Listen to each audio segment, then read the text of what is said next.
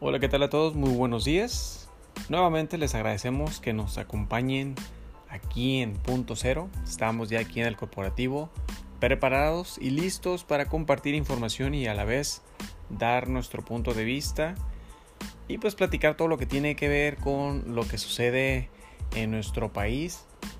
Y creo que algo muy sobresaliente y relevante y que debemos de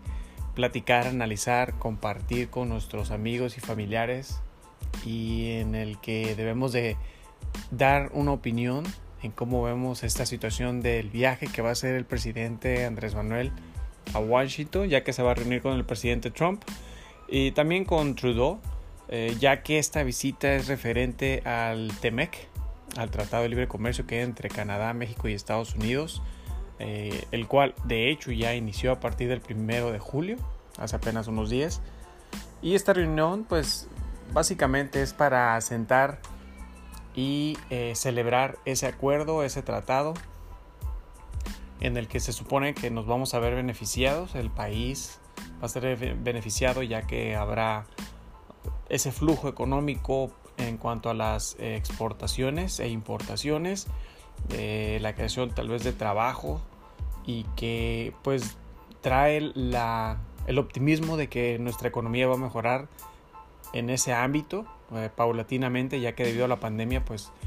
casi casi nuestro país uh, se ha paralizado. Eso de quedarse en casa, pues ha, nos ha golpeado duro el bolsillo y en la economía de nuestro país. Eh, pero en referente a eso y, y en general, ¿ustedes qué opinan? ¿Ustedes qué piensan? ¿Cómo ven esto de su viaje? Se han encontrado muchos puntos de vista, hemos escuchado diferentes opiniones y hay muchas cosas muy objetivas y muy prontas, muy este, oportunas que se han mencionado y que espero y ustedes también lo hayan tal vez analizado y pensado. Pero una de las cosas más importantes es de que el presidente va a ir a, Estados Unidos y piensa viajar en un vuelo comercial, lo cual se entiende por esa austeridad y esa eh, sencillez que él quiere demostrar al pueblo, al país, de que los presidentes no tienen por qué darse ciertos lujos. Se entiende ese perfil, esa ética profesional que él quiere demostrarle a la población de que no necesita de lujos, no necesita de jets privados y que él prefiere interactuar con la gente, con el pueblo, en estos viajes comerciales, claro, obviamente. Eh, sin embargo, está la otra contraparte que es muy delicada, que es su seguridad que él ha recalcado en, diferentes ocasiones que no necesita de muchos guaruras, que no necesita de protección, que no necesita de, de, carros blindados, que a él lo va a cuidar la gente. Y de alguna manera u otra, pues eso ha traído mucha polémica, ya que, honestamente, si él es un presidente que quiere ser diferente a los que hemos tenido, si quiere ser un presidente ejemplar, un presidente que va a ver por el pueblo, que va a llevar a cabo todos los convenios con empresas internacionales y con otros países para beneficio de nuestra economía y para beneficio del país. Yo creo que sí es muy importante su seguridad y creo que mucha gente coincide en eso. Eh, y creo que mucha gente aprecia que él quiera tener una austeridad en la que los más beneficiados con esa austeridad sea la gente, sean los que necesitan el apoyo y la ayuda y, se entiende, pero su seguridad es muy importante. Eh, creo que algo fatal que pudiera pasar con todo lo que estaba pasando en nuestro país de la inseguridad y lo que hay en otros países, claro, es de que estuviera, eh, en un sentido muy confiado, muy tranquilo y descuidado y pues que pudiera haber un atentado en su contra y que hay mucha gente que no lo quiere, hay mucha gente que, que está en su contra, hay mucha gente que, que lo quisieran pues lastimar, dañar. Y entonces es donde uno piensa, o los que queremos un cambio en nuestro país, un basta ya de corrupción, un basta de impunidad, un basta de, de influyentismo y toda esa red de corrupción que se ha manejado durante tantos años, que se sigue manejando desafortunadamente, pero que de alguna manera a lo mejor este personaje o esta persona quiere hacer un cambio si tenemos alguien con esa convicción y determinación de que quiere lograr cosas buenas para el país, pues tenemos que cuidar a esa persona. Pero no solamente el que si va viajando en un vuelo comercial lo vamos a cuidar nosotros, no, tiene que tener un personal de seguridad, tiene que tener un vehículo de transporte eh, seguro y, y bien o mal, aunque en su gabinete tiene gente que es corrupta y gente que está coludida con las acciones que tuvo en su momento Genaro García Luna, eh, Emilio Lozoya, Romero Deschamps y muchos de estos personajes que en, algún, algunos casos ellos ya están, algunos están detenidos, otros están todavía son prófugos. Eh, pues está esa incertidumbre de que puede sufrir un atentado, puede sufrir un ataque directo hacia su persona y que si tocamos madera para que nunca llegue a pasar, pero si llega a pasar o si llegara a pasar, pues yo creo que sería un golpe muy duro para nuestro país. Creo que la gente confía, la mayoría todavía sigue confiando en él, su popularidad todavía está alta, ha bajado bastante, pero todavía sigue eh, su popularidad muy alta. Entonces, este viaje internacional que va a hacer debería ser eh, bajo las medidas de seguridad adecuadas. Eh, es un viaje muy rápido, muy, muy breve. Se reúne el miércoles eh, con el presidente Trump. Están con la expectativa de que llegue Trudeau para acompañarlos en esta reunión, pero ya lo mencionó el presidente, si Trudeau no alcanza a llegar, pues la reunión se va a llevar a cabo de todos modos con Trump. Y esperemos que en esta oportunidad y en este encuentro que se dé, pues tenga el presidente la oportunidad de externarles algunos puntos en cuanto a lo que ha sucedido con, con esa agresión verbal y racista hacia nuestra, hacia nuestra gente. Eh, creo que Trump en diferentes ocasiones lo ha mencionado y, la verdad que nos ha creado y ocasionado indignación porque debe haber un, un, respeto mutuo. Eh, entre los diplomáticos debe existir esa ética profesional y esa diplomacia en la que debe haber una buena relación o correlación entre ambos países, ya que somos países vecinos y debe haber un flujo económico que beneficie a los dos, pero no se vale que se insulte y se denigre y se, y se demuestre racismo en contra de nuestra gente. Eh, entonces ojalá y en ese encuentro el presidente pueda realmente tocar diferentes temas, como lo es lo de la migración, con el presidente Trump y que hay algún beneficio de esa conversación y de ese encuentro. Eh, y pues bueno, él viaja el miércoles temprano, este, pero pues como les comenté hace un momento, es un viaje, se va en un viaje comercial. Eh, pero creo que hay muchas cosas que se tienen que contemplar y hay cosas que el presidente debería, ya fuera de esa austeridad, pues sí preocuparse y este y realmente reforzar su seguridad. No nos vayamos tan lejos. Si a lo mejor este señor Omar García Harfush, el secretario de Seguridad de la Ciudad de México, sufrió ese atentado, no lograron su acometido de que era asesinarlo, pero la escena del crimen, la escena de, la intención de asesinarlo es muy grave, fue muy violenta. Es preocupante ver cómo esta red de delincuentes tienen a su alcance tantas armas, eh, la logística, la planeación, el estudio que hicieron para poder llevar a cabo su atentado, pues te pone a pensar y te pones a meditar que si a cualquier persona o figura pública le, le, hacen un atentado, es algo que se planea con mucho tiempo, es algo que se planea muy bien y es una estrategia que utilizan los diferentes delincuentes o las organizaciones delictivas para lograr sus acometidos. Entonces, yo creo que el presidente no debe bajar la guardia y debe ser muy prudente este, en cuanto al tema de la seguridad hacia su persona y a los servidores públicos, lógico, que tienen algún cargo que implica este, pues tener de alguna, de alguna manera cierta relación o conexión con lo que es eh, la delincuencia organizada, que los están investigando, que los están atrapando, que los están localizando, que los están este, acorralando para poderlos llevar ante la justicia y que paguen por sus delitos. Entonces yo creo que es muy importante su seguridad. La ola de violencia que estamos viviendo este año, 2020, es muy preocupante, es muy triste, es muy estresante y y hay muchas, muchas investigaciones que se han llevado a cabo. Eh, y permítame mencionar que entre tantas personas que han investigado a estos personajes eh, a estos servidores públicos que han estado coludidos, con la corrupción y con el narcotráfico. Eh, está esta reportera, Anabel Hernández, quien ya lo ha mencionado en otros episodios, y que este, en sus diferentes libros que ha sacado, eh, pues ella da los datos de todas las investigaciones que se ha llevado a cabo por parte de la Fiscalía y que en base a esas investigaciones y a esas carpetas y a, esos, a esas declaraciones y todo, ella ha escrito sus libros y aparte de que ella ha hecho su labor de investigar, ha tenido, ha llevado a cabo una investigación de más de 15 años para poder hacer el libro del traidor, aparte con la información que recabó para el libro de los narcos. Este, entonces, yo creo que hay mucha, mucha información este, que se ha llevado a cabo y que ha recabado muchos datos que el presidente puede usar a su beneficio y de esa manera trabajar con prudencia. Tener a su alcance todas las medidas, todas las medidas de seguridad necesarias para que no, su integridad no se vea este, amenazada y más que nada pues salvaguardar a todo su gabinete independientemente de que la ola de violencia es eh, con, ciertos, con ciertas personas o ciertas figuras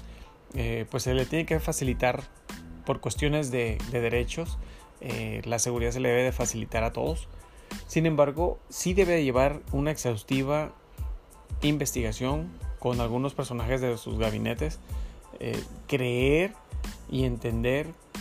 que no todos son honestos y que no todos son honorables, que no todos son buenos. Hay mucha gente mala también, hay mucha gente que estuvo en el pasado que por X o Y están coludidos con la corrupción y que siguen laborando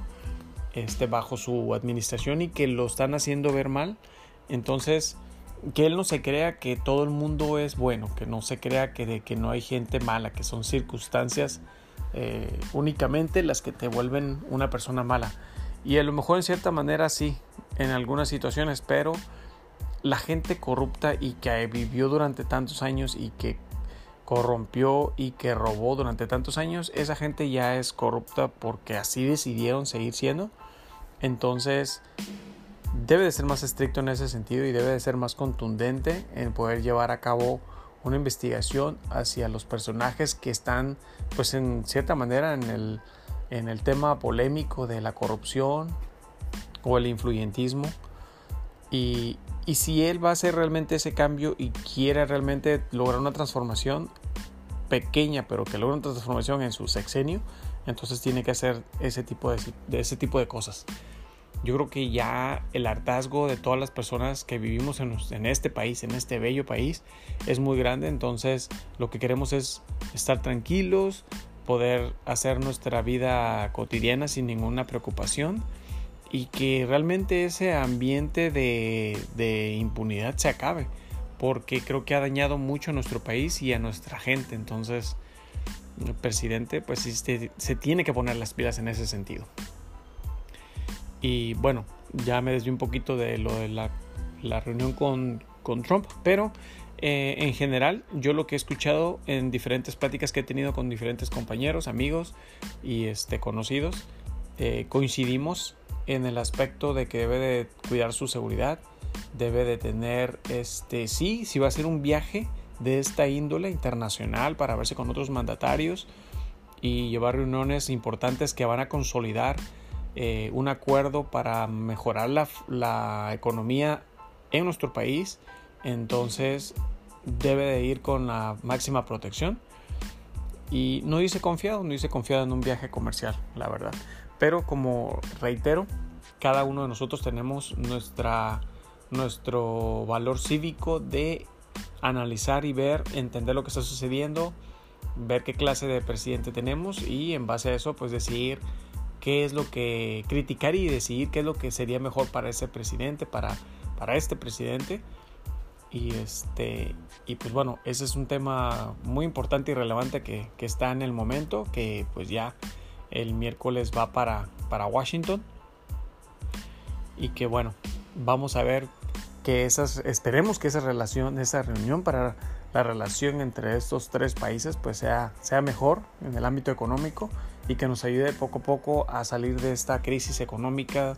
debido a la pandemia y a toda la inseguridad que ha estado, que está en nuestro país y que estamos sufriendo.